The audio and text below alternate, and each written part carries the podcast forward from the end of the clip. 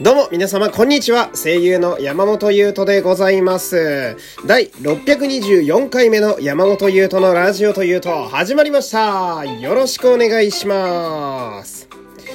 さあ、えーこの回はですね、えー仮面ライダービヨンドジェネレーションズというね、えー仮面ライダー50周年記念の映画の感想会となっております。で、まだ公開したばかりなんですよね。日がそんなに経ってないので。えーでもこの回は、えーかなりがっつり内容に触れてネタバレ、する回となっております。なので、まあ、気になる方はですね、えーぜひ、えー本編を見てから、えーこのラジオにもう一度来ていただけると、えー嬉しく思います。よろしくお願いいたします。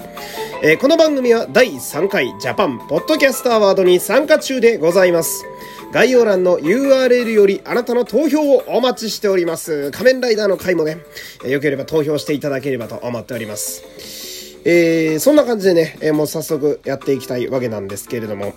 この、なんちゃらジェネレーションズ系はね、あの、思い返してみると、えーエグゼイドあたりの平成ジェネレーションズあたりから、えーなんやかんやでよく続いているという、そんな印象があるんですけれども、えーその中でも、個人的に今回のこのビヨンドジェネレーションズ、まあ、ビヨジェネと、えービヨジェネとね、えー言えてませんが、ビオジェネと、えー略しましょうか。ビオジェネは、個人的には、心にぶっ刺さる、すっごいいい話で、うん、しっかり泣いちゃったんだよな。うん、その、仮面ライダーの映画を見に行ったら、思ったよりしっかりしたヒューマンドラマが出されたと言いますか。うん、私はその、そもそも私は何でしょう、その、親父と息子の家族ネタみたいなやつ、もうクリティカルなんですよね。うん、あの、まあ、劇場版ライダーで私好きなのだと、ね、えー仮面ライダー対戦というね、えー作品があって、あれに出てくる仮面ライダー15っていう板尾一次さんが、えー演じていたキャラがいるんですけど、あのキャラも好きで、なんでかっていうと、あいつ父親なんですよね。えーなんだかんだで息子のために戦ってたっていう、なんかその辺が結構グッとくるところがあったりなんかして。うん。まあそれとは全然今回の、えー 親子関係は違うテイストなんだけど、うん。なんか私的には本当ビオジネは期待以上の出来やったなと、えー思いますね。うん。なんか、まあ、そ、そこまで正直期待してなかったんですけど、見に行くときは。うん、冬映画っていつも期待度低めていくんですが、今回はかなり面白かったなという印象ですね。うん。で、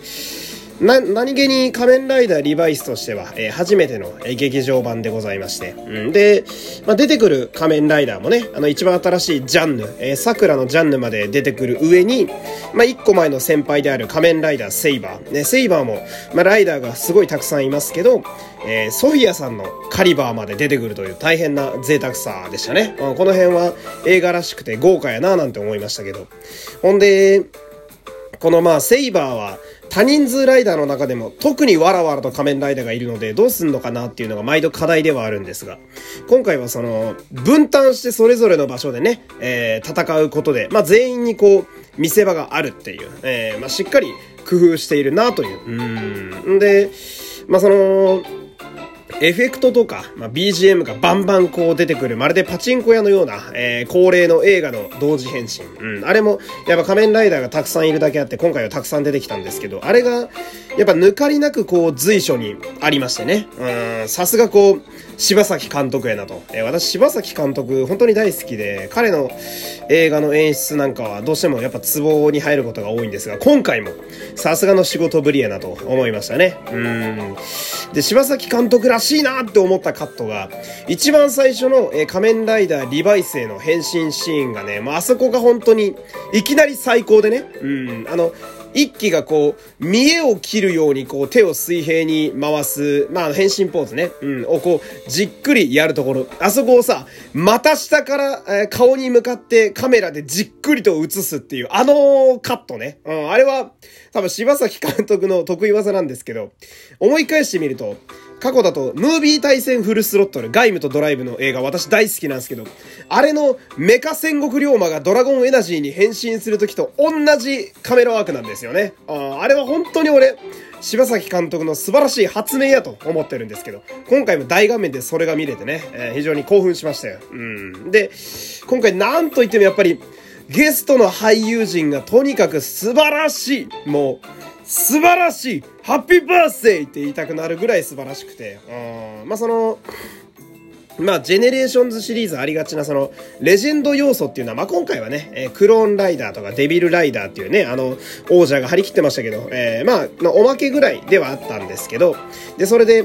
まあ、シークレットみたいな、えー、サプライズみたいな、えー、かつての佐藤健さんみたいな、そういうのもなかったけれども、このゲストの俳優陣である中尾明慶さんと古田新太さんが本当に、こう、重厚な芝居と言いますか、もう、作り込まれた芝居で、引っ張って、引っ張っていくので、話を。うん、ここがもうヒューマンドラマなわけだけど、見応えはバッチリですね。うん、子供お子さんよりも大人の方が刺さるんじゃないかなというストーリーだったんですね。うん、お父さんとかの方が見たら泣いちゃうんじゃないかなみたいな。うん。で、これも今回の映画徹底してるなと思ったのが、最初から最後まで仮面ライダーセンチュリーっていうこの映画にしか出てこない仮面ライダー。こいつが主人公なんだよね。一番最初に中尾さんが逃亡するところからスタートするんで、桃瀬龍之介がね、逃亡するところからスタートする。だこれがずっとセンチュリーが出ずっぱりなんで、まあ、ストーリーのシーンが通ってるという。だからこう、過去と未来がまあ複雑に絡むけれど、見やすいという、まあ、こういう塩梅に落ち着いているのが、すごくいい映画やなと思いましたね。うん。で、この仮面ライダーセンチュリーよ。もう、めちゃくちゃかっこいいよね。うん多分この映画見て、センチュリーのファンにならん人はまずおらんのじゃないかというぐらい気合が入っておりましてね。うん。まあ、ストーリーもそうやし、デザインもそうやし、で、戦い方もそうだしね。すべてが、めちゃくちゃかっこいい、えー、傑作な劇場版ライダーやと私は思いますね。うん。劇場版の仮面ライダー私ついつい好きになっちゃうんですけど、その中でも、うーん、まあ、トップクラスに好きかもしれない。うん。自分の中で好きな劇場版ライダーは、えー、サイガと15と3号なんですけど、な気がつけばなんか数字っぽい名前のライダーばっかりなわけなんだけど、うん。で、このセンチュリーはさ、その、シルエットはさ、誰もが知る、あの、昭和の仮面ライダー。うん。お父さん世代とかの、あの、シルエットなのに、色合いとか、その、全体のデザイン、クリアパーツを使ったこう、サイバーなボディとかは、割かし最近のものを感じるという素晴らしいデザイン。だから昭和から最新のものまで全部取り込まれてるっていうデザインなんだよね、あれは。うん。で、こうセンチュリーの中でも俺が特にすごいいいなと思ったのが、変身ポーズの演出と、そしてあの戦い方、バトルスタイルですね。うん。まずポーズはその、中尾明義さんと古田新さんというこう日本を代表するベテラン俳優のお二人がですね、せーので一緒にこう鏡合わせのポーズをとって変身するという。あのセンチュリーの鏡合わせの変身シーン、あれまさにこの映画の集大成やと思うんですよ。うん。めちゃめちゃ感動しちゃったな。うん、親子で。しこりのあった親子が、えー、手を取って、えー、この世界のために仮面ライダーに変身して戦うという、うん、素晴らしいシナリオ。で、なんといってもね、あのー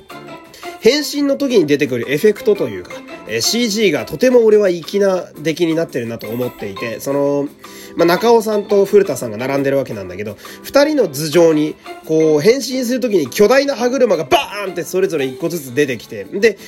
変身って言ってこうポーズ取って、あの、エフェクトにブワーって巻き込まれると、その、歯車がね、一緒に回り出して合体していくのよ。これは、見てて思ったんだけど、彼らの時間を表してるんだよね、この歯車は。どういうことかっていうと、その、親子の止まっていた時間が、それぞれの歯車が、センチュリーへの変身を経ることによって、再び動き出すんだよ。ここからあの親子はもう一度始まるんだよ。だ柴崎監督の絵作りは、こういうところにしれっと意味深なもんを入れてくるからやめられないんだよね。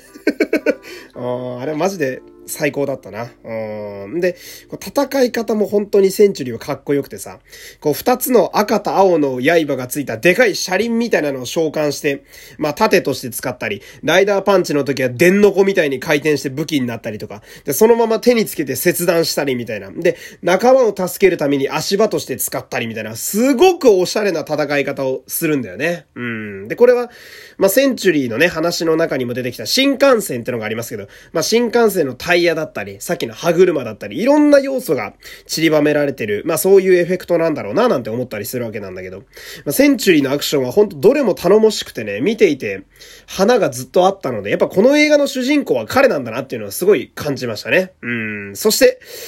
これですよ。藤岡舞人さん演じる本郷武史仮面ライダー1号ね。うーん、これはもう、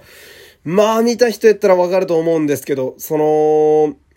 素晴らしいですね。うん。彼まだ17歳らしいんですけど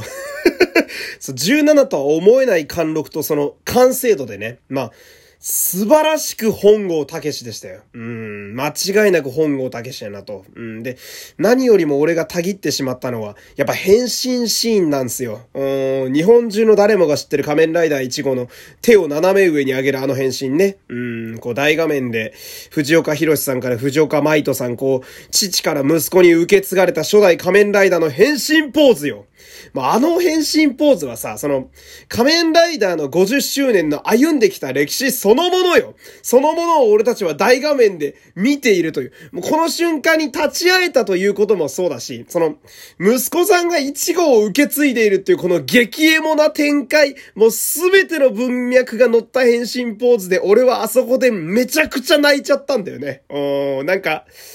すごい込み上げるものがあったというか、うーん、こう、ライダー変身って声も似てるんだよ、めちゃくちゃ。17歳と思えないぐらい低い声してるんだけど、あそこはなんか、なんかライダーファンとして込み上げる何かがあってしまってね。うん、あそこ以降あの映画ずっと泣いてましたね、俺は。